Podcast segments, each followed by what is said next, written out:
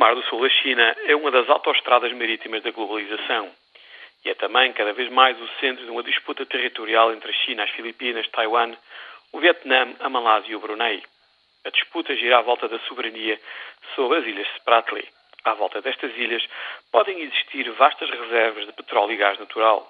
O controle sobre estas ilhas permitiria ainda alargar substancialmente a influência política, económica e militar sobre o que se passa no Mar do Sul da China. Como era de esperar, o número de países que reclama a soberania sobre as Spratly é grande. E, também como era de esperar, o número de incidentes políticos e militares entre a China e os seus vizinhos tem vindo a aumentar ao longo do ano.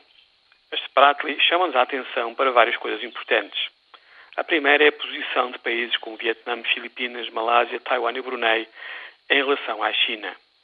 A segunda coisa a ter em conta é a posição dos Estados Unidos, a grande potência aeronaval nesta disputa cada vez mais azeda. A terceira é o aumento da importância do poder militar em toda esta questão. Tudo indica que vamos continuar a ouvir falar bastante mais da Spratly e de tudo o que as rodeia na política internacional. A geografia continua a ser o que sempre foi, uma coisa decisiva.